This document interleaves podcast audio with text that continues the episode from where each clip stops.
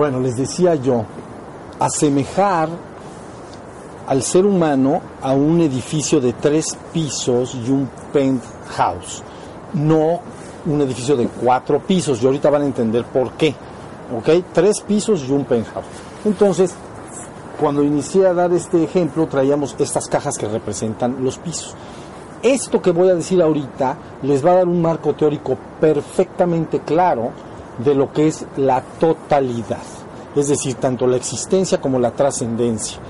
Y vas a entender muy bien dónde está el ser humano, cuál es su situación actual, qué es lo que tiene que lograr y cómo debe culminar su trabajo de despertar espiritual si es que libremente lo desea. ¿Sí se entiende? Pero es, una metáfora tan sencilla porque todos la conocemos aparte.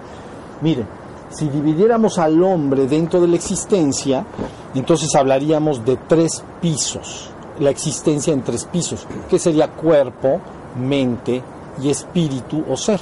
Todo el mundo, eso lo hemos escuchado mil meses. Cuerpo, mente y espíritu. Todo el mundo lo ha escuchado. Entonces, cuando hablamos de cuerpo, lo que estamos hablando es que a través de un vehículo para la conciencia.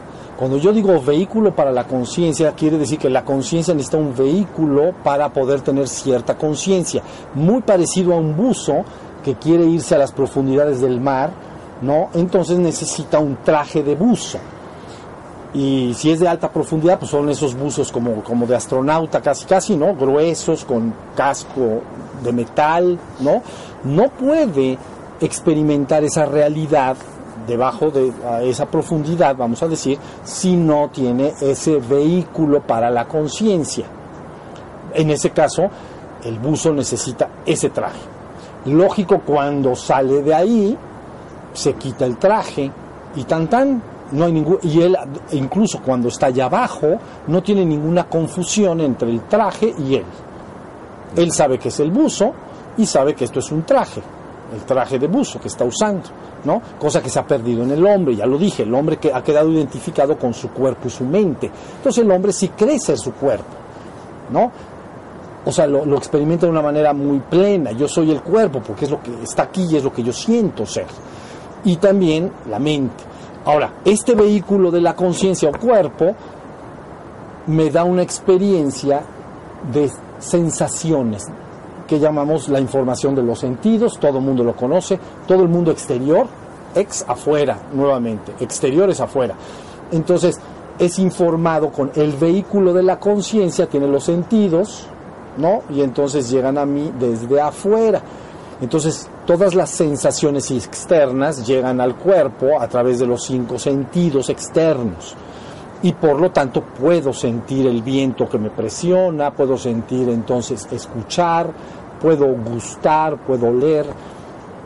Si estamos, luego hay sensaciones internas que no llegan del exterior, que están adentro, pero son las que yo puedo reconocer adentro, como pueden ser hambre, sed, dolor, ¿no? etcétera, ciertas sensaciones que se están manifestando dentro de mí. Eso es lo que puede ser consciente con el cuerpo puras sensaciones físicas, exteriores o interiores. La gente a veces llama sensación solo la de la piel, pero la verdad es que lo que tú ves es una sensación porque entra por los sentidos. Entonces es una sensación, está entrando por los sentidos. La gente entiende sensación que lo siento, como sentir. No, te entra por el sentido del ojo, es una sensación. Y punto. ¿Sí se entendió? Entonces eso es el cuerpo, todo el mundo lo entendemos. Luego entonces tenemos número dos, el la mente. Entonces, este es, termina siendo otro vehículo de la conciencia. Pero bueno, en la mente la gente puede ubicar lo que siente y lo que piensa, pero está altamente ligado. Pero un mundo de emociones que las personas tienen, ¿no? Todo el mundo emocional que tú tienes cuando sientes alegría, tristeza, celos, envidia, cuando sientes compasión, cuando sientes eh, lo que vayas sintiendo. Gracias. Entonces, y aparte en este segundo piso están todas mis facultades intelectivas o intelectuales, que básicamente son la memoria, la razón y la imaginación. O sea, la memoria, porque si tú no tuvieras memoria sería un problema. Entonces, memoria, imaginación y razón. idear ideas razonablemente lógicas, con un luego entonces, es una cosa chenchísima, ¿no? Esto, esto es más chico que esto. ¿Sí? ¿Es verdad o no? Sí. Y esto es más chico que esto. ¿Sí? Luego entonces, esto es más chico que esto. Eso es todo lo que hacemos los hombres. Usamos un luego entonces para ligar ideas y eso es lo que llamamos mi razón, el razonamiento lógico. Lógicamente, este aparatito es más pequeño que esta bolsa. ¿Y cómo llegué a esa conclusión? Porque me doy cuenta que esto es más chico que esto y esto es más chico que esto. Luego, esto es más chico que esto, a fuerza. No puede ser más grande. ¿Sí estamos? Entonces, bueno, ese es el segundo piso. Ahora, los seres humanos actualmente o normalmente están identificados y creen ser estos dos pisos, cuerpo y mente.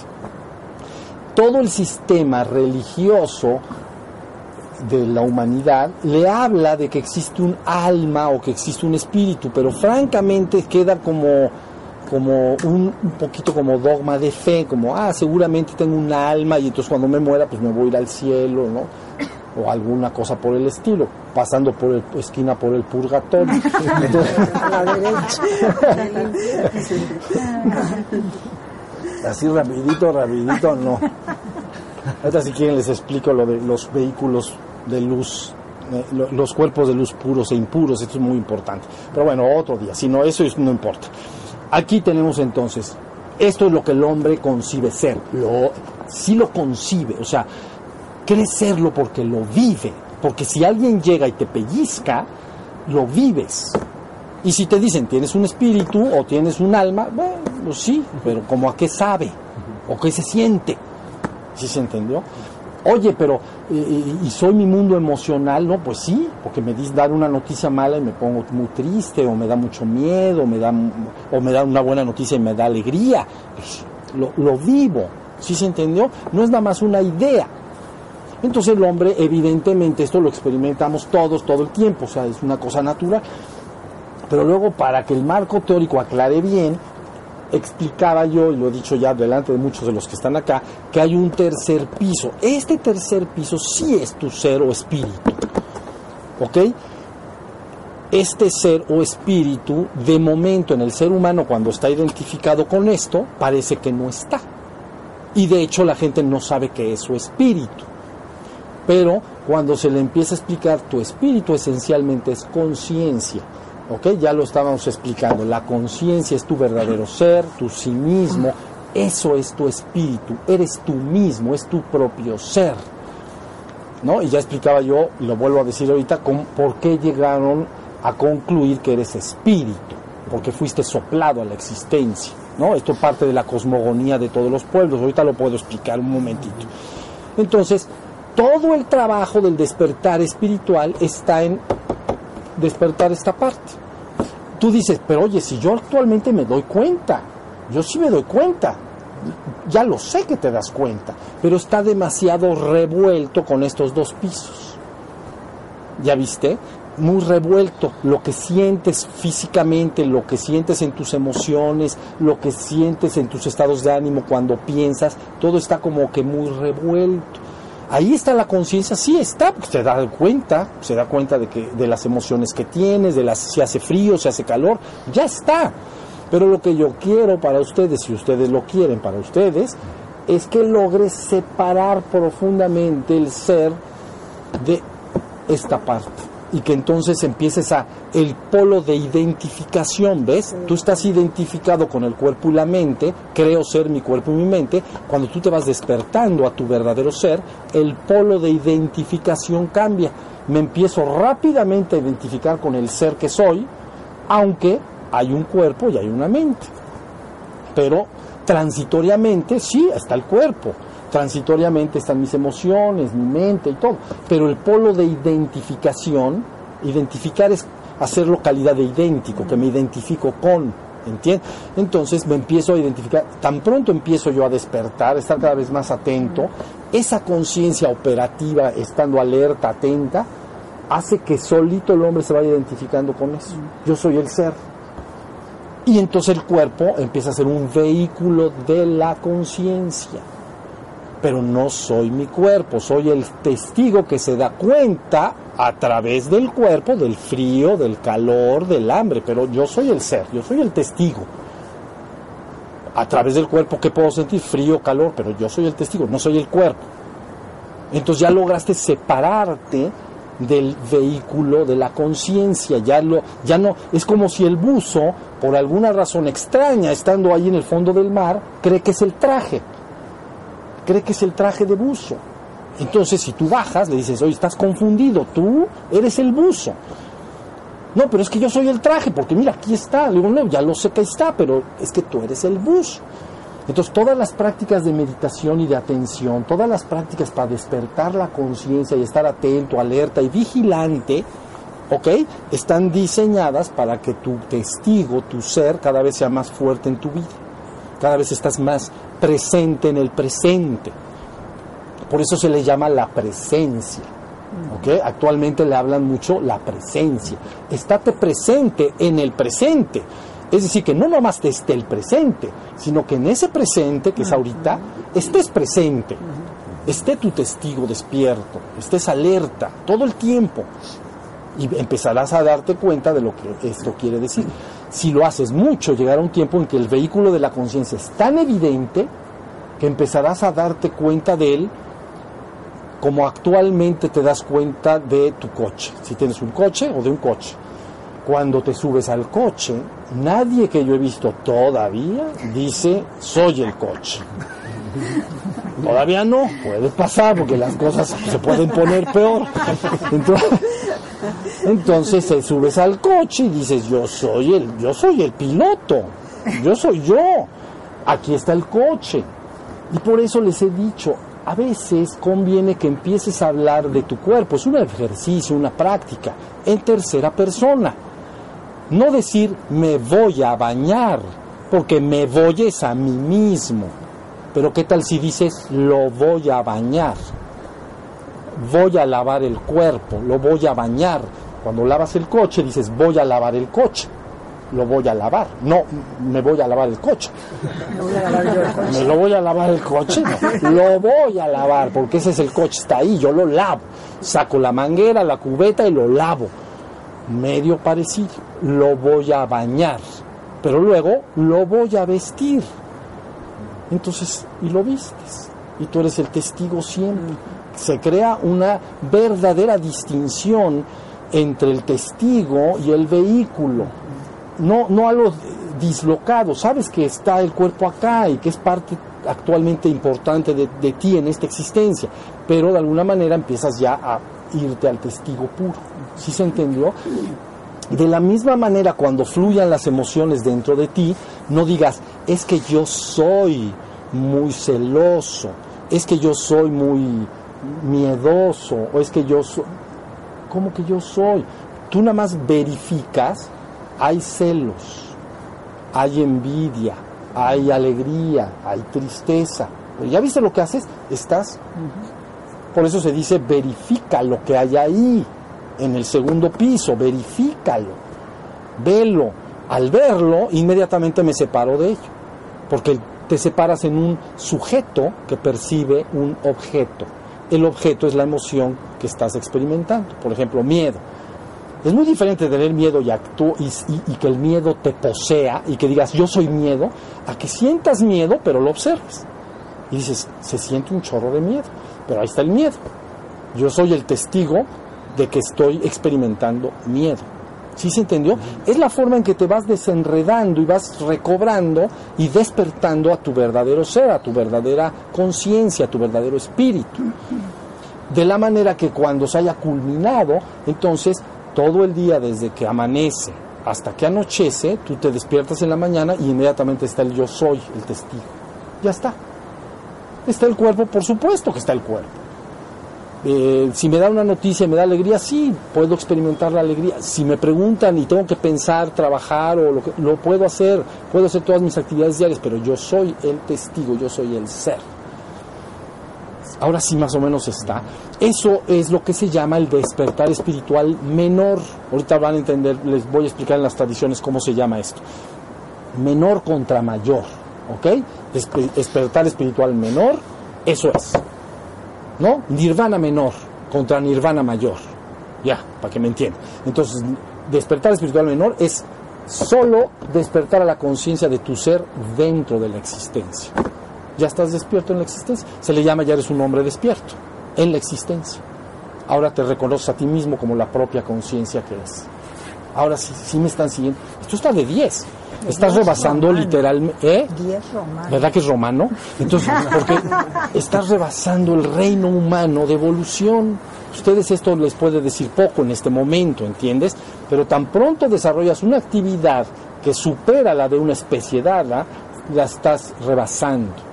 Así el ser humano ha rebasado, aunque el ser humano es un animal, pero es un animal que ha desarrollado la mente. Entonces por eso se le separa del reino animal. No, no es porque seas eh, eh, para hacer diferencias de superior e inferior, se dice, el reino animal no tiene mente. Entonces, este es un homínido que tiene mente, porque razona y, tiene lógica en su pensamiento, etc. Ok, pertenece al reino animal. En la evolución de la conciencia o de regreso a lo divino, por encima del reino humano, ten por seguro que hay otros reinos. Reinos superiores que trascienden el reino humano de evolución. Pero para entrar en ese reino debes de superar lo propio del reino anterior. ¿Sí se entendió? Entonces, ¿y el, el, cuál es el anterior? Piso 1 y 2. ¿Cuál es el siguiente? Piso 1, 2 y 3. Lógicamente, cuando te identificas con el 3, ya tu trabajo empieza a dirigirse a, hacia el penthouse. Pierdes interés en los pisos de abajo. Como dicen por ahí, prueba superada. ¿Sí se entendió? Es importante lo que estoy diciendo. Bueno, y entonces, de aquí para abajo en estos tres pisos tenemos la existencia, ya lo dijimos allá atrás. Ex y sistere. Sistere es colocar, ex afuera. Todo lo que esté afuera y yo pueda percibir por algún medio, ¿no? Está en la existencia. Entonces, esta es la existencia. Entonces, luego tenemos que trazar una línea limítrofe. Limítrofe.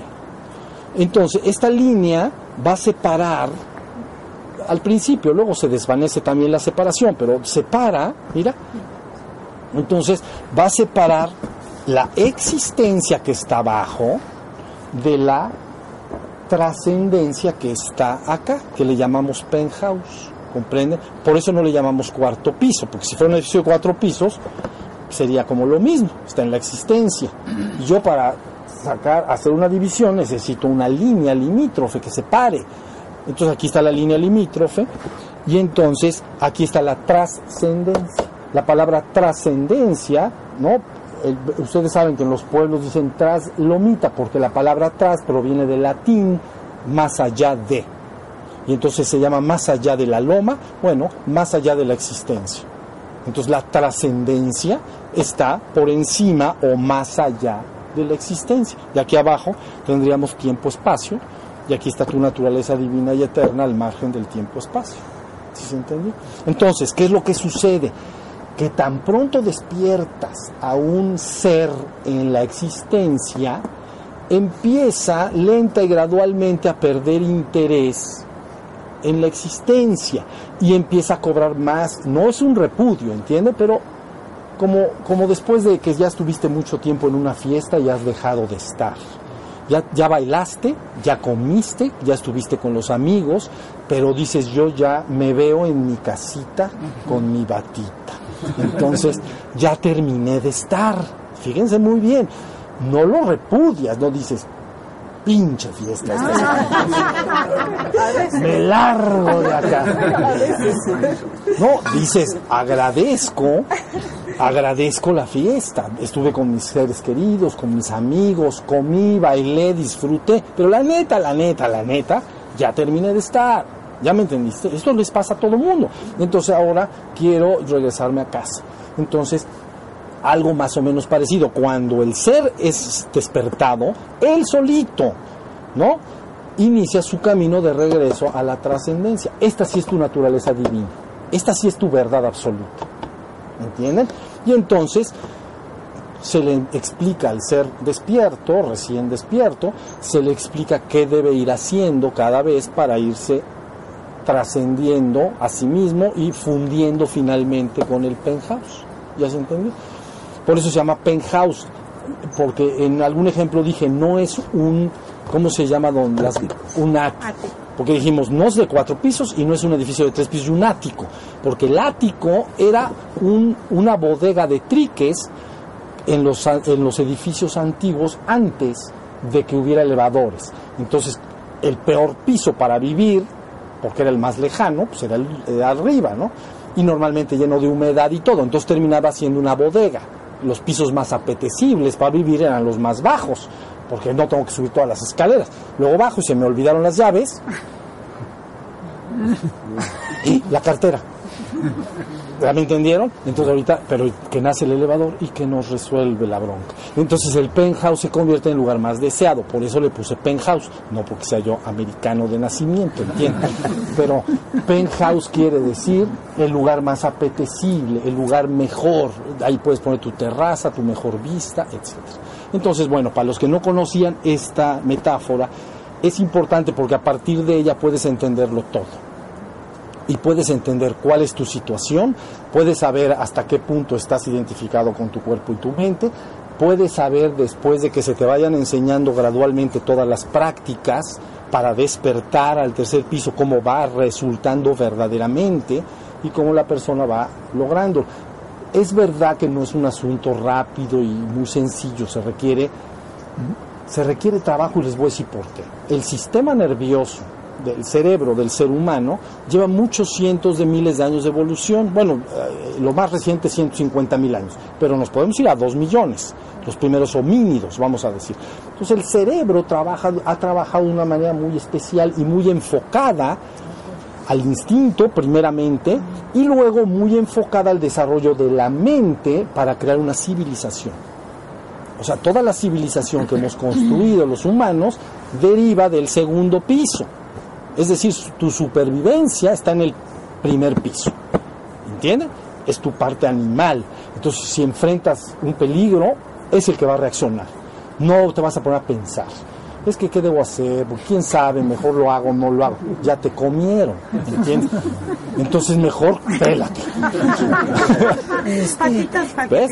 Eso lo hace primer piso, es tu instinto básico de supervivencia. La gente dice que los dos primeros chakras, pero lo tienes en cada una de las células de tu cuerpo y de tu sistema nervioso, ¿entiendes? Es un mecanismo altamente eficiente para la supervivencia, altísimamente eficiente.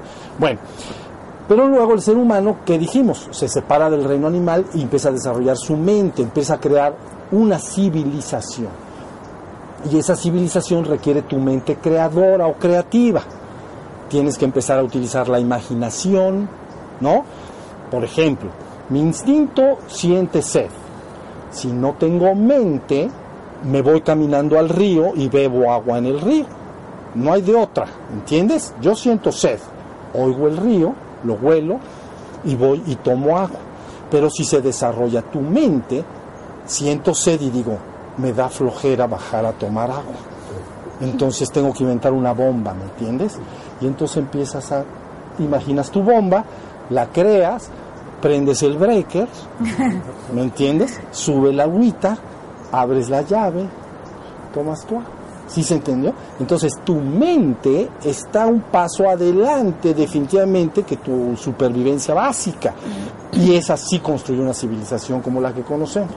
¿no? que ha causado tantos problemas ya y ya se está desconchiflando todo, ya algún día hablaremos de esto, pero de todas maneras ha creado una gran civilización, ¿sí se entiende? Con la mente. Bueno, pero entonces el cerebro, imagínense cómo ha estado funcionando, primero para sobrevivir, entre otros animales, ¿no? Porque ahorita el hombre se experimenta muy separado de otros reinos, pero cuando eres el primer homínido y hay otras animales ahí, eres igual que ellos. O sea, o te salvas o te, matan o, o, los matas o a ver qué pasa. Bueno, pero luego viene la civilización, se desarrolla todo un componente mental. Entonces el cerebro se empieza a adecuar en las partes creativas. ¿Sí se entendió? De la imaginación, del pensar lógico, etc. Y construye entonces la civilización. Y le estás pidiendo de un momento dado a ese cerebro, mantente en el estado contemplativo perfecto del ser. Entonces por eso no está tan fácil. Esa es la verdad. Y por eso hay que estar practicando y practicando. Y más que otra cosa hacer de esto un plan de vida completo, o sea, integrarlo en tu vida. ¿No? Como si tú dices, yo tengo el hobby de, pues no sé, de armar rompecabezas y entonces lo voy a armar hasta que me muera. Bueno, pues está bien, porque es un hobby y es tu plan de vida. Ahí te ves a los 90 años armando el rompecabezas. Está bien, pero tendrías que tener un plan de vida. Yo me voy de este mundo despierto. Punto. Entonces ya es, ya es un plan de vida. ¿entiendes? No es, ven que nosotros llamamos acá llamarada de petate, ¿no? Tengo ganas de despertar. ¿Saben cuántos han llegado y me han dicho? Es que lo más importante de la existencia de toda mi vida y de lo, el universo es que me quiero despertar. Y bueno, nos vemos el sábado, ¿qué? ¿Pero dónde está el que se quería hacer despertar? El universo. ¿Qué le pasó a eso? No, pero casi llora, ¿entiendes? Se quita las lágrimas. Encontré el camino a la luz. No le duraron las ganas de una semana. El siguiente sábado ya no viene. Digo, bueno, pues no, pues no quiere ya. ¿Entienden? Esto es bien importante. Hagan un plan de vida métanlo como un ingrediente más de su vida. Cada uno de nosotros hemos conformado y construido nuestra vida de alguna manera, porque tenemos preferencias, ambiciones, sueños, en fin, ¿no? responsabilidades. Entonces, no es que dejes todo y te quieras despertar, más bien es que metas el despertar dentro de ya tu, tu vida, de lo que eres tú. Tú tienes tu vida, tú ya la armaste y tú eres responsable de modificar gradualmente y como tú quieras las cosas. Yo les digo por experiencia propia, porque yo llevo en esto mucho más de lo que creen. Entonces he visto una y otra y otra y otra vez fracasar por quitar el dedo del renglón. No por capacidad, ¿entienden? No es que no es que diga, este cuate se quiso despertar, pero no, no es capaz, o sea, es imposible, no puede. No es eso, quitó el dedo del renglón. Es decir, dejó de, tenerlo como un plan de vida permanente y lo, para lograrlo. Y otro que a lo mejor dices, este, este como que no se le ve mucha capacidad, pero no quita el dedo del renglón, se termina despertando. Entonces, ¿qué fue mejor? ¿Capacidad o persistencia? Persistencia. Persiste, persiste hasta el fin, persiste. Entonces, y luego ya, ya dijimos miles de prácticas, miles de, ejercicios, bueno, algunos de ustedes no conocen todo esto, pero lo conocerán si lo quieren, y hasta eh, que jugar a estar despierto, y que si bañate despierto, y que si estate atento, y que si va al baño despierto, y que si lávate los dientes despierto, o sea, ya digo, más que eso, que, ya se les dijo todo. Entonces, estamos en el entendido plan de vida. Créanlo, he visto mucho, más de lo que se imagina y he visto fracaso tras fracaso tras fracaso y de gente que tiene mucha madera para despertar, mucha madera, pero quita el dedo del renglón. He visto también a muchas personas que están cerca de la enseñanza y de los despiertos y casi culminan su despertar y se confían y lo abandonan todo. ¿Ya vieron? Como si ya casi, ya medio, ya, ya nomás tantito me duermo de vez en cuando. Sí, pero es que no saben que hay una cosa que se llama contracorriente. Entonces la persona, como no culminó la otra orilla, como no llegó verdaderamente a la otra orilla, pues poco a poquito y al rato empieza a roncar. Y entonces te lo encuentras 10 años después, ¿qué onda con tu despertar? ¿Qué? ¿A poco de eso se trataba todo? Entonces, Maestro, ¿le puedo hacer una pregunta? Sí, ah, vienen todas las preguntas ya, porque esto ya está claro, los nuevos o los que no sabían, bien. Lo que dice es que la persistencia es la parte en la que nosotros podemos alcanzar el despertar, ¿no? ¿Hay algún impedimento físico para alcanzarlo? Hablando de síndromes y cosas por el estilo. ¿Síndromes cómo? Mongolismo, este, bueno, retraso mental, cualquier tipo de retraso y eso. ¿Puede bueno, eh, eh, hay algunos síndromes, por ejemplo, de autismo, que incluso pueden haber, eh, depende del nivel de autismo, ¿ok? Pero hay, hay cientos que llamaría la, medicina actual o la psicología, la psicología contemporánea, lo sacaría de lo normal y le daría una categoría de síndrome, ¿no? Y que sin embargo puede ser hasta más propicio. Hay gente que tiene cierto nivel pequeñito ¿eh? de autismo, tiene mucho más capacidad de estar en sí mismo. ¿Ya vieron? Si es un síndrome de autismo muy avanzado, entonces se desvincula del exterior, tampoco es lo correcto. Pero bueno, lo que quiere decir es que un cerebro relativamente sano, entonces está posibilitado para despertar si persiste. La verdad es que la psicología contemporánea, como la psicología es una disciplina occidental bebé, tiene 120 años. ¿okay? La psicología de Oriente tiene dos o tres mil años. La psicología de la India y luego el budismo tiene 2500 años. Entonces es una psicología mucho más antigua. La psicología moderna, los primeros padres de la psicología contemporánea, ¿no? Eh, Jung y el anterior, ¿cómo se llama ese? Freud. Freud, Jung y todos los que le siguen después, es una disciplina de 125 años. Bebé. Bebé. Bebé. Entonces, pero resulta que usted que avanzó enormemente en los últimos 30 años. Dice, ¿por qué avanzó tanto? Bueno, avanzó tanto porque se tradujeron toda la psicología de Oriente, todos los documentos del budismo y del hinduismo se trans, no todo el, Vedanta de la India, etcétera, todo se tradujo, se sacó todas las tradiciones espirituales profundas del pasado y entonces la psicología moderna empezó a estudiar todo eso. Y lo que la hizo avanzar enormemente fue el budismo. ¿okay? Entonces de ahí se pasó o sea, llevaba, iban a paso de tortuga. Y cuando llegó toda esta información, avanzaron inmenso. Se fueron inmediatamente a la gestal, a lo transpersonal, ¿ven? Transpersona, más allá de la mente. La gestal fue el primer, la primera separación entre el piso 2 y 3. Entonces, por primera vez se habló del awareness, el estado de alerta. Entonces, implicaba que, aparte de la mente, había un estado de alerta que se daba cuenta de. Entonces ya nació el tercer piso de manera embrionaria. Pero luego salieron todos, toda esta información y documentos, sutras y toda la documentación de Oriente. Y ahora ya la de la toltequidad también hizo su aportación. Y entonces inmediatamente la psicología avanzó mucho a lo transpersonal. Entonces ya, ya está hablando del tercer piso decididamente, más allá de la persona. ¿Sí se, sí se entiende? Y se utiliza la palabra persona porque esa palabra persona de latín quiere decir máscara de teatro. Entonces, quiere decir que es como si tú te pones una máscara de teatro, pero atrás de la máscara está tu ser, tu verdadero ser. Entonces, se llama transpersonal, más allá de la persona, más allá de lo que tú crees ser. ¿Sí? Más o menos se entiende la idea. Entonces, todo cerebro en términos generales puede despertar. Eso es por un lado. Por el otro lado, la psicología occidental también y la psiquiatría se ha hecho tan específica que ahora ya resulta que hay más enfermos que sanos. O sea, ya todo el mundo tiene algo.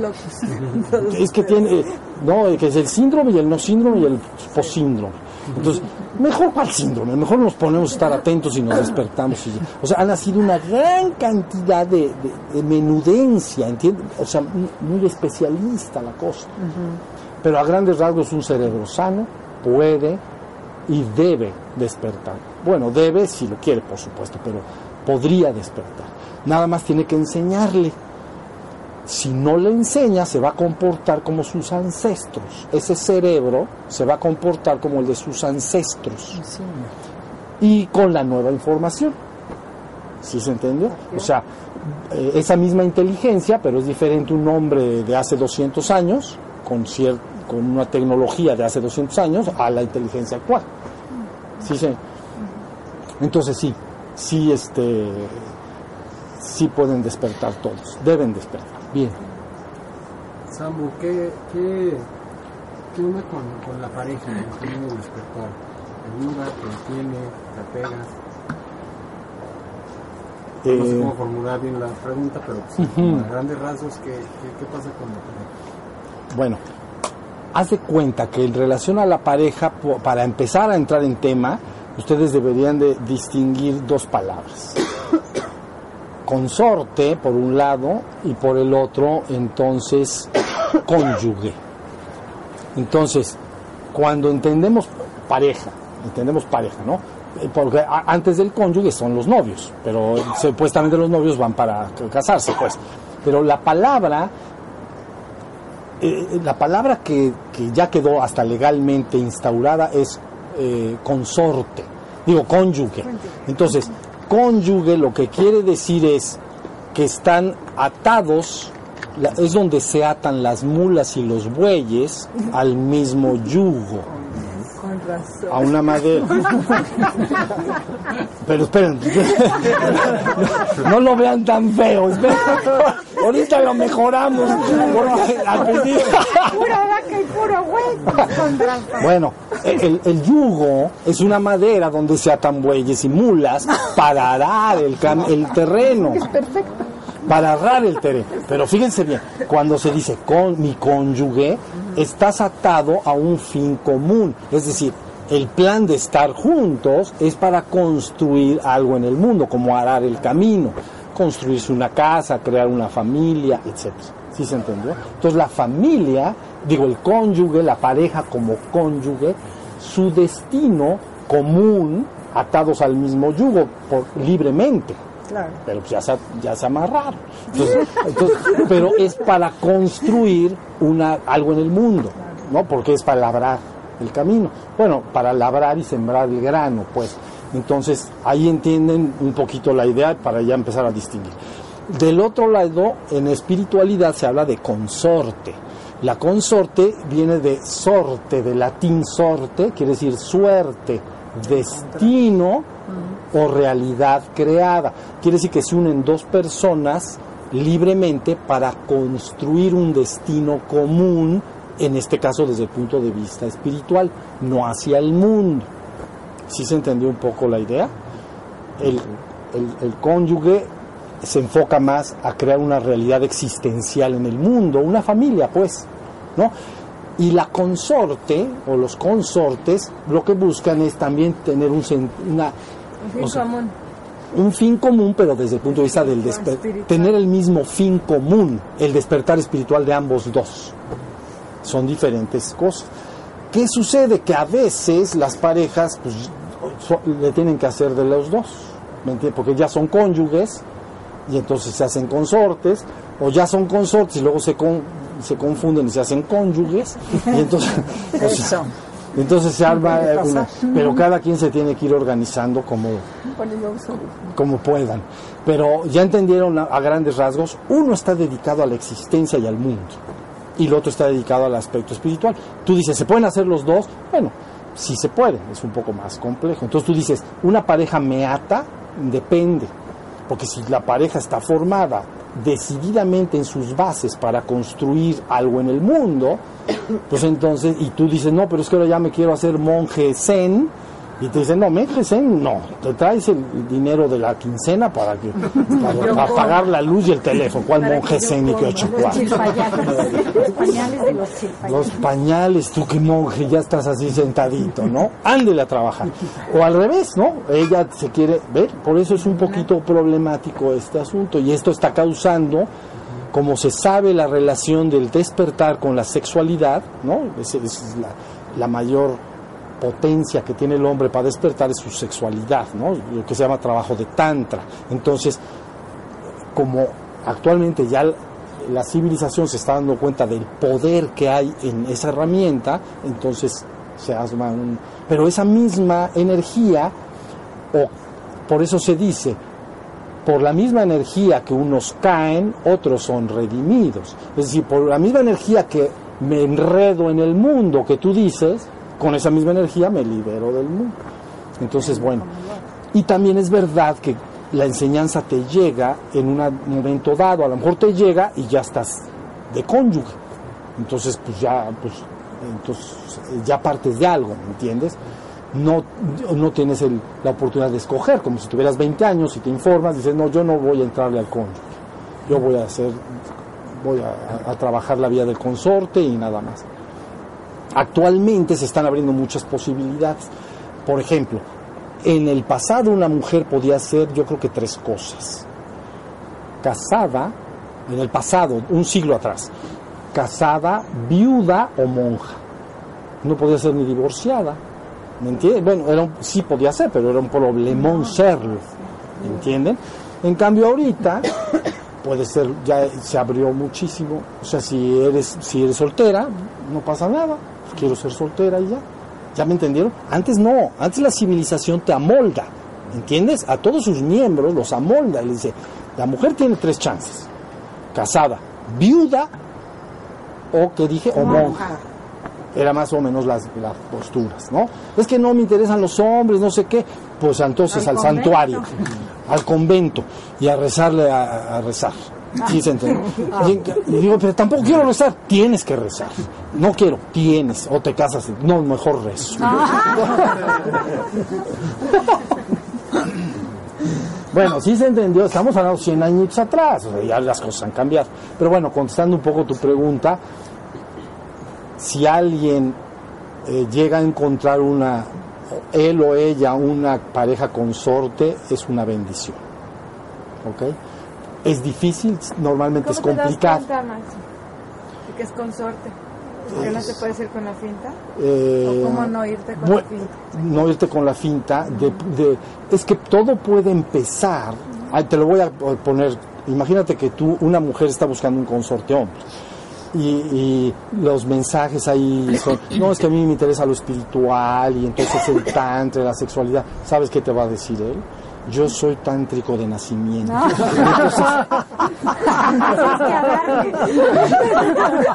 te acabas de encontrar al perfecto. Y entonces, ¿ves? Y entonces, pero, pero lo que quieres es otra cosa. ¿entiendes?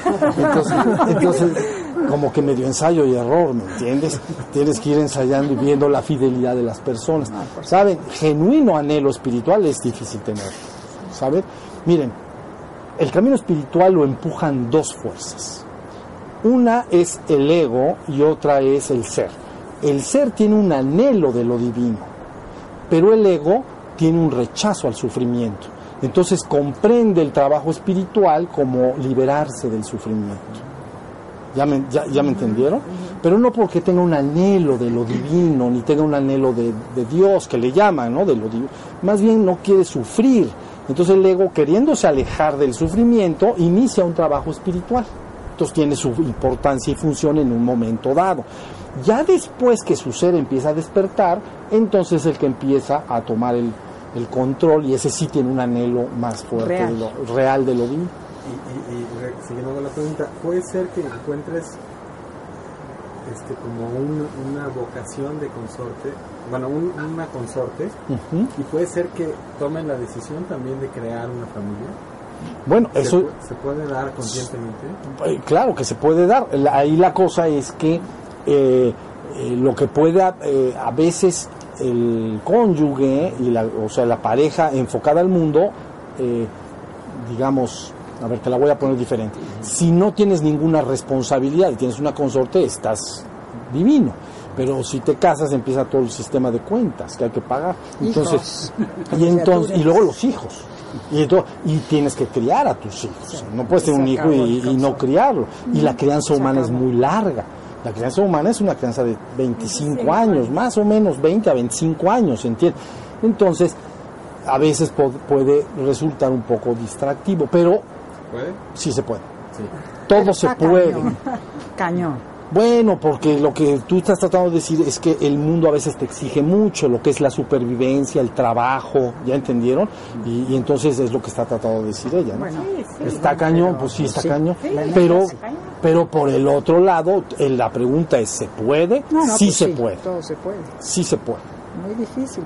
¿Por qué? Pero los dos tienen que estar muy enfocados también en su trabajo espiritual y ser también estar eh, ocupados de su de, de la cuestión de la realidad De la física, de la de la familia. formación, de la construcción de la familia, ¿entiendes? Pero requiere un gran esfuerzo, un gran trabajo. Entonces nunca soltar la parte espiritual. Si no puedes caer eh, en, en la tentación poco a poco en soltar esa otra parte. Como si no, ahorita yo me ocupo de criar a mis hijos, ni modo, es demasiado.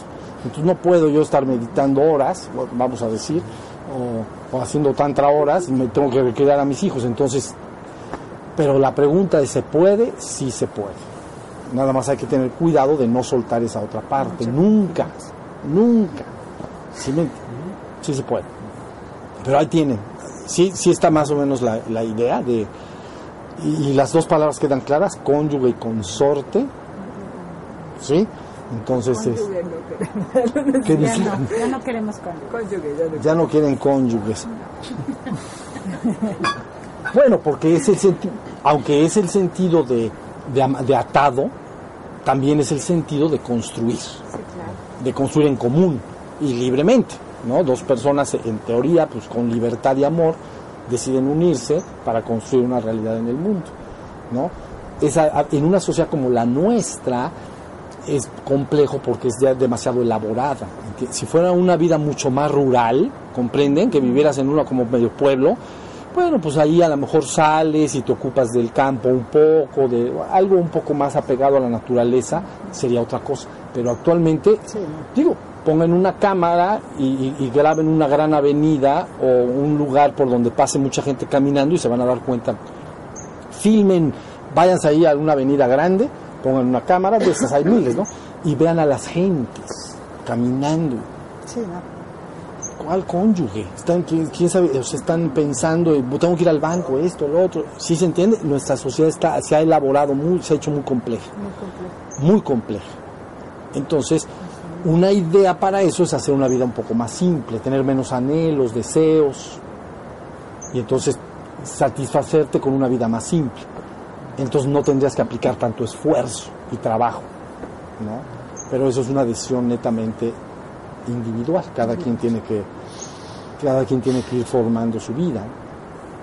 A ver, viene otra pregunta. Tú. Esto de tener el anhelo espiritual o, o que sea un refugio del ego puede estar revuelta en las dos cosas. Están Cohabitan. me imagino.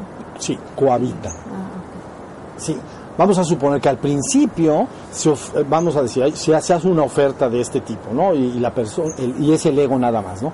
Pero va y dice, oye, pues me cae muy bien meditar, me siento mejor, se me quita el estrés, ¿ya viste? Duermo mejor. Pues eso es un asunto de, de- de la personalidad humana, del ego, ¿no? pero luego poco a poco el, el ser empieza a despertar, entonces cohabitan y a veces durante mucho tiempo, ¿no? La cosa es que cada vez a veces pasa más el tiempo y el ser gana más peso. ¿Ya viste? O sea, ya no lo haces por huir del sufrimiento, lo haces por el anhelo que tienes de más vida espiritual y divina. Pero ese es un proceso que se va dando solo, pues Solito. uno no lo puede forzar. No. Uno puede aplicarse y tan. No. Y, y- y las dos fuerzas son poderosas, o sea, la parte de querer huir del sufrimiento, porque acuérdense, son dos niveles, dolor y sufrimiento. Dolor es físico, el sufrimiento es psicológico. Entonces, el ego es una entidad predominantemente psicológica. Entonces, ese ego lo que quiere es dejar de sufrir. Por supuesto, tampoco quiere experimentar dolor en el cuerpo, pero quiere dejar de sufrir. ¿no? O a veces le llaman ser feliz, pero casi más quiere dejar de sufrir. ¿Sí se entiende? Entonces, de alguna manera es, es una fuerza poderosa en el, el- al inicio sobre todo. Ya la persona medita más y empieza a tener más contacto con su ser, más periodos de silencio interior, donde la mente se suaviza y se calla, entonces siento el anhelo, ya viste, de más vida espiritual. Entonces ahí se llama, empieza a poder tener más arrebatos devocionales, en el sentido verdadero y profundo, devocional hacia la parte divina. Entonces la persona tiene más periodos de llanto, ¿entiende? Más periodos de llora con más facilidad, siente, se- siente el anhelo de pero no, no se puede quitar uno. De hecho, si lo quitas, no sería conveniente, porque es una gran fuerza. Es el que puede estar al principio más activo. Entonces, si lo quitas, la otra parte no te puede guiar. Te- debes de ir con las dos. Y finalmente una sustituye a la otra de una manera suave y, y dulce, vamos a decir. No, no expulsarla, ¿no? No es quiero quitar mi ego, es una cochinada. No, pues, pues es el que me trajo hasta acá. Es Es el que nos trajo a todos y a la especie humana hasta donde estamos. Porque ego, acuérdense que nada más quiere decir también del latín, todo del latín. Bueno, quiere decir yo. Ego en español quiere decir yo. Entonces, es el ego es el yo, es el centro alrededor de- del cual gira un componente psicológico con lo que yo me identifico. Ese componente psicológico es yo soy mexicano, por ejemplo, ¿no? Pues, no soy francés, soy mexicano, porque nací en México. Y yo soy de tal religión, y mi familia tal, y yo soy de tal raza, y yo, ¿ven? Es un, es un núcleo, es un centro y alrededor hay un componente psicológico. Pero ese yo al principio es, es el que guía la evolución. Porque, por ejemplo, pues si yo soy, es un ejemplo nada más, yo soy mexicano y quiero que México sea un gran país, entonces quiero trabajar para que sea un mejor país. pues es el yo, es el ego. Porque me identifico como mexicano y trabajo a favor de ello. Sí, sí más o menos está. Entonces al principio es muy importante para la evolución. Quitarlo sería altísimamente dañino. más, más que llevarte adelante, te llevaría para atrás. ¿Ya viste? Te daría un... Sí, como más parecido a un animal. Sin aspiraciones, sin sueños, sin fuerza de voluntad, sin nada. Entonces volverías a guiarte netamente por los instintos básicos. ¿Sí estamos? Maestro, Viene. las energías del mundo invisible están en los tres pisos de la existencia. Preferentemente en el 2. Y el, en el 2 y el 3. 2 y 3. ¿Y cómo interactúan con, con el ser? ¿Cómo le afectan al ser? ¿Cómo le afectan? A ver. Haz de cuenta que todo componente, a ver, vamos a explicar, eh, eh, todo componente psicológico, mental, emocional, no solo se experimenta la emoción, sino que se radia una energía. Todo lo que tú todos tus pensamientos y tus emociones radian una energía. De inmediato. Le llaman su aura. ¿Ok? Aura de aurora, de- de- del amanecer. Su aura. Entonces, si alguien siente miedo, radia una energía. Si alguien siente amor, radia una energía. ¿Estamos? Bien.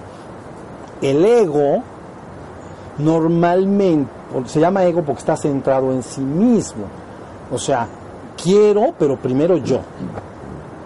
¿Entiendes? O sea, quiero para todos, pero primero yo. Entonces, de alguna manera es egoísta. Entonces se llena a veces de envidia, de miedo, de ser, es- tiene ciertos componentes que radian una energía a su alrededor de la persona. Y eso se llama cuerpo de luz impuro. Así se llama. Se llama impuro porque son energías impuras, densas. ¿Ok? Opaco. Obscuras, vamos a decir. ¿Hasta ahí vamos? Bien. Ahora, una energía que tú emites te pone en contacto con energías del mismo tipo. Se pueden meter a tu aura, porque tú lo generaste de tu aura, entonces como una puerta que abres, Claro. y entonces interactúas con energías que tú llamas energías invisibles que están interactuando contigo, pero depende exclusivamente de que tú las estés abriendo. Son puertas en la conciencia. Entonces la persona, por ejemplo, si siente miedo, radia una energía, pero se le puede meter mucho más miedo y al rato está panicada. Ya me está poseída por el miedo, por todo el miedo de las energías alrededor. Ahora sí están entendiendo. Y eso le llaman en las tradiciones espirituales cuerpo de, los, de luz impuro. Así le llaman, de baja radiación, obscuras o como quieras llamar.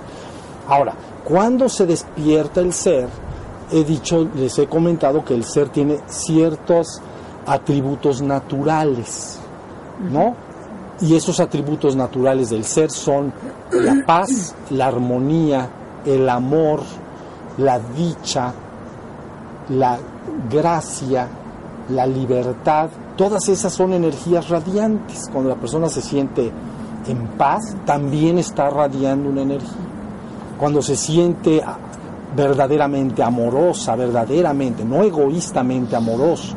Te amo porque te comportas así, si te comportas diferente te odio. Eso no es amor, eso es nada más manipulación, ¿no? Para del objeto amado, la persona. Pero el verdadero amor que sea universal genera una energía. ¿Ya están entendiendo?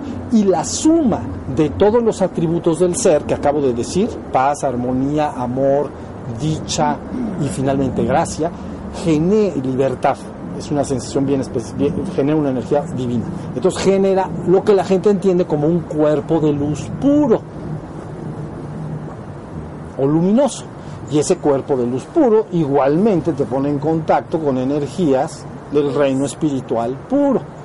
Entonces el reino espiritual o lo que tú llamas lo invisible lo podrías dividir a grandes rasgos entre reino espiritual caído y reino espiritual ascendido. Tan tan. ¿Ya se entendió? Entonces todo, pero todo depende de ti, de las energías que tú estás generando. Entonces, ¿cómo te afectan? Te afectan de inmediato en el momento en que tú las estás generando. Porque aparte las genera, o sea, al sentir algo, lo, lo, lo radias y se meten los demás. Y los demás lo reproducen y lo radian, como el miedo. Hagan de cuenta que se empieza a temblar. Por ejemplo, si tú estás en el cine y tiembla, la gente, es bueno decir, no, no, no corran, no corran, que es peor. Entonces, entonces, entonces lo dice- la, la idea es, porque si se genera en alguien miedo fuerte, estalla el miedo. ¡Fum! ¿Ya vieron? Se mete en los demás y los demás lo sienten y también lo sacan. Y entonces, no, pues al rato salen todos como Sí. Estampida. Estampida, exactamente. Entonces, ¿cómo nos afecta? Así. Entonces tú eres siempre responsable de lo que radias y siempre es responsable de lo que eh, del efecto que tienen los demás y de lo que los demás te van a regresar hacia ti, de lo que vas a formar. Sí, más, más o menos Sí. está la... Entonces, un ser despierto ya no puede abrir una puerta para recibir una energía negativa. ¿no? Porque la- lo- lo- los, digo, algún día le pasa algo, puede tener un momento de miedo, no quiero decir que sea, ¿no? Algo de peligro, puede sentir miedo, pero quiero decir que tengas, eso no es suficiente, la cosa es que tengas el hábito siempre Sí, claro. de estar teniendo envidia, miedo, celos, continuamente Sí. estás en- envuelto en esa energía, ¿no? Pero no, un hombre despierto siempre está generando estas energías este, luminosas. Esto en, en una terminología que ustedes entienden, eh, eh, por ejemplo, cristiana, se llama el vestido de bodas. ¿Sí se entiende? Entonces, así se llama. Cuando se le pregunta a Cristo, ¿cómo es el reino? Entonces dice, bueno, el reino es como una gran fiesta que hace el dueño de una gran comarca. Invita a todos a la fiesta, pero hay un requisito. Tienes que llegar vestido de boda, arregladito De gala. guapito. Entonces te vistes de, entonces se llama el vestido de boda. ¿Sí se entiende? Tiene, para estar en la fiesta del Señor, tienes que llegar vestido de boda, es el único requisito. Entonces dice, se hizo la fiesta, llegó uno y no venía vestido de boda. Y se le preguntó y dijo, ¿qué haces acá? Y dice, pues vengo a la boda. No, no vienes vestido de boda. Sal donde trillan los dientes. ¿Ya vieron?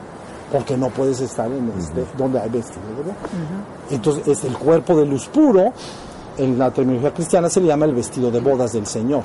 O también se le llama cuerpo incorruptible e inmortal, en palabras de Pablo. Cuerpo incorruptible e inmortal. Y por eso él dice, no temáis hermanos, porque si perdemos morada en la tierra, aún tenemos morada en el cielo. ¿Ya bien? Si pierdes tu morada, que es tu cuerpo, esta es tu morada. Tú estás acá por este cuerpo, es tu morada, es tu casa. Entonces, si pierdes morada en la tierra, aún tenemos morada en el cielo. No te preocupes. Pero más vale que no esté medio negrilla, porque entonces eh, se llama cuerpo de luz impuro. Parte del proceso del despertar es limpiar esas energías, que llamamos proceso de purgación. ¿Ves? Por eso la enseñanza contempla que en el proceso de despertar haya un tiempo para deshacerse de las energías indeseables y le llamamos en la enseñanza purgar. Deshacerse o purgar la mente de impurezas. Y desde un punto de vista mitológico sería el purgatorio. Entonces nadie puede entrar al cielo si no pasa por el purgatorio. ¿Y para qué voy a ir al purgatorio? Pues porque hay que purgar, hay que sacar las energías indeseables, a que el cuerpo de luz quede limpiecito para entrar en la boda del Señor. Así están las cosas. Una persona que tiene depresión, siguiendo con la pregunta, una persona que tiene depresión es una persona que tiene Sí, está encapsulada, ¿sabes? Entonces, sí, hay varias formas de encapsulamiento. La depresión es una forma. Encapsularte es literalmente como si te encierras en una energía y estás verdaderamente atrapado de momento. Y es una situación triste y angustiante. Entonces, debe, debe de ayudarse a la persona poco a poco a liberarse de esa situación y a soltar su energía. Es complejo, porque ya llegó a un nivel de encerramiento, ¿entiendes? Está encapsulado pero se le debe de sacar de esa, de- de- de- se le debe ayudar a salir de ahí. Es difícil, pero se le debe ayudar a salir. ¿Y cómo puede una persona ayudar a, una- a alguien que está en una depresión profunda? Bueno, ¿Cómo, sin que te afecte, ¿no? ah, sin que se meta esa energía de regreso. Sí, por eso ya saben que he oído, porque no lo soy, pero he oído que hay psicólogos que después de tratar a pacientes luego van con otros psicólogos para, para vaciarse de lo que ya se metieron ellos. Entonces, bueno, de alguna manera, eh, ¿cómo le puedes ayudar? Pues bueno, que se involucre en cosas de desarrollo personal, de, o sea, que, que vaya, que vaya abriéndose. Lo que pasa es que se encierra la persona y luego se encierra físicamente. Ajá. No solo que se encierre, eh, eh, Psicológicamente. eh, en- a- eh, encapsule, sino que luego se encierra físicamente, que eso la gente no quiere salir de su cuarto, no quiere eh, hablar, no quiere salir de su cama. Y es un asunto. Y, y también emite esos, eso, perdón, ¿eh? ese, cuerpo Tiene una... Sí, por supuesto. también te puede afectar. Todo nos afecta. Si no Todos, todos nos afectamos con energía unos a otros a fuerza. sí, sí, sí. Pero lo importante es que tú tengas tu propia radiación. ¿Ya viste? Una radiación no te hermosa, limpia, buena, bondadosa, fuerte. Por eso el mensaje es despierten de su sueño y permanezcan juntos. Es el mensaje de Buda, ¿no? Eh, eh, despierten de su sueño, ¿no? Porque se llama sueño psíquico. El hombre vive en un sueño psíquico o está dormido. Sueño psíquico se llama porque solo está en su mente, está en el piso 2. Entonces dice, despierten de su sueño y permanezcan juntos los despiertos. Santa Teresa dice, mantente cerca de los bienaventurados que han llegado a la cuarta morada. Son los despiertos. ¿Ya me entendieron? ¿Por qué? Porque te despiertas y aparte te unes con personas que están en lo mismo, están igualmente trabajando en lo mismo. Si te metes a, eh, a una situación muy adversa, pues es más fácil que te, que te afecte, ¿no? Entonces, pero finalmente todos nos ayudamos a todos. Sabes, el vínculo más fuerte que hay en la existencia, el más fuerte, no se puede disolver aunque quieras, es el amor. Es el vínculo más fuerte. De tal manera que en lo profundo de lo profundo, nadie está dispuesto a abandonar a sus amados. ¿Entiendes? Quiero, es como, más o menos sería así. Yo me quiero ir a una situación mejor, vamos a decir, en el plano espiritual. Yo me quiero ir al cielo, pero me llevo a todos mis, mis amados, a mis chilpayates. Bueno, a toda la. Es un amor que nos vincula a todos, ¿entiendes? Y es garantía de que no nos podemos soltar unos a otros. No se puede Claro que no. no se puede. No podemos soltarnos unos a otros, porque tú puedes soltar a alguien, pero alguien no lo suelta. Y como no lo suelta y tú no sueltas al otro, tampoco sueltas al otro. ¿Ya vieron? Se hace una cosa Una preciosa. Se habla entonces de una redención colectiva. ¿Ya vieron? Hermoso, redención colectiva. Es una asignatura pendiente, es decir, una promesa hecha al hombre y es una asignatura que está por suceder, tarde o temprano, yo espero que sea pronto. Pero bueno, la asignatura es, tarde o temprano todos serán tomados y regresados al reino. Esta experiencia creativa terminó, fue una experiencia creativa. ¿Ya se entendió? Ya acabamos. Porque en realidad somos uno, nada más. Somos el soplo de esa unidad que se hizo muchos. Es regresar a lo que soy. El origen. con el fruto de la experiencia. ¿Sale?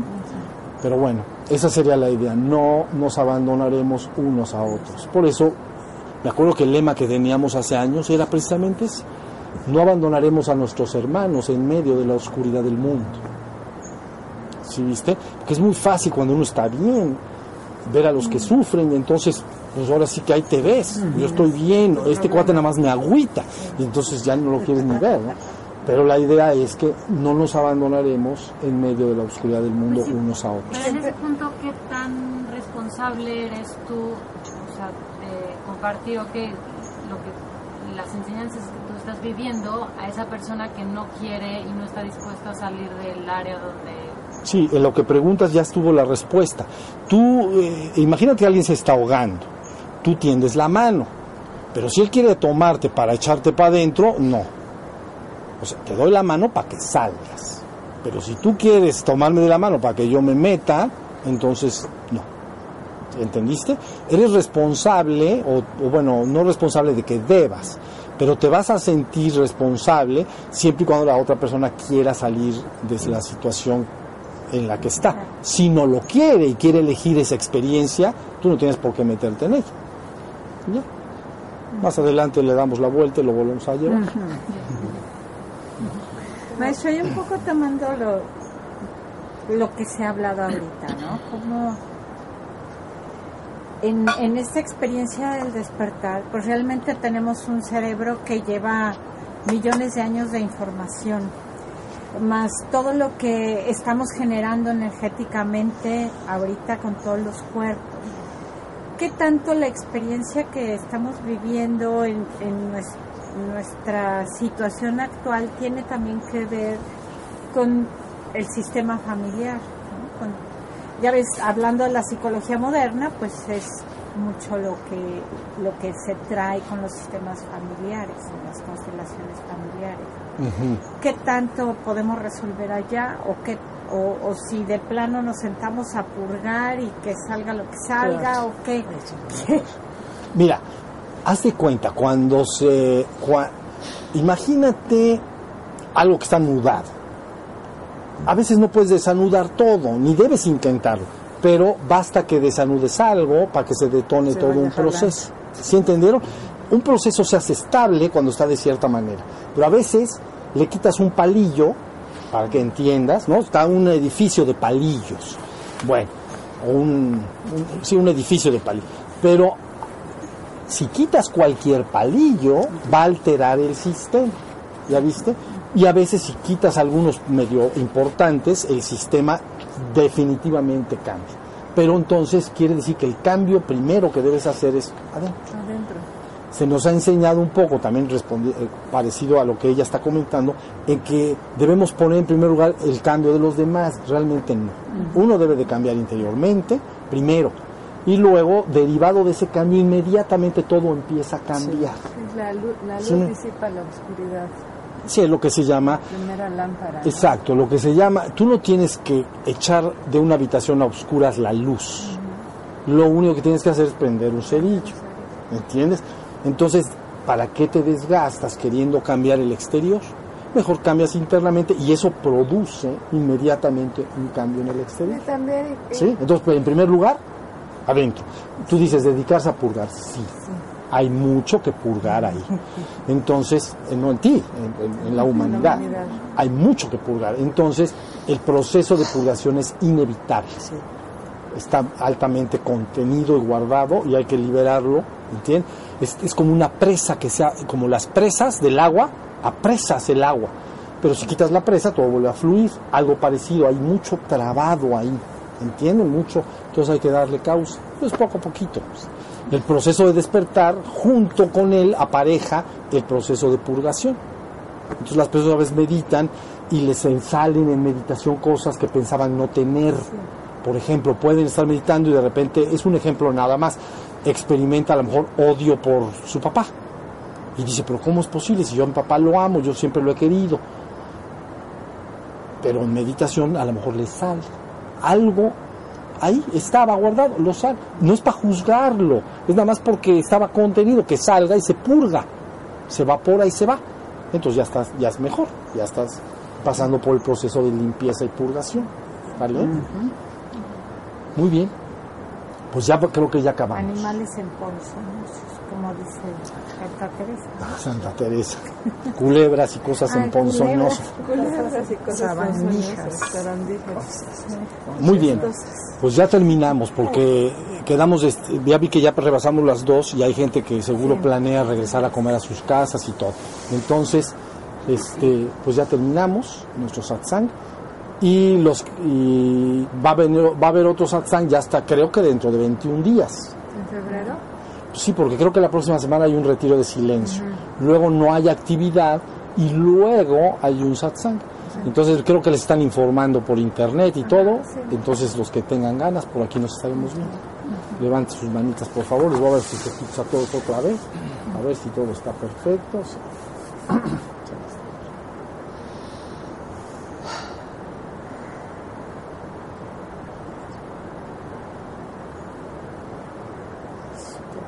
Todo bien.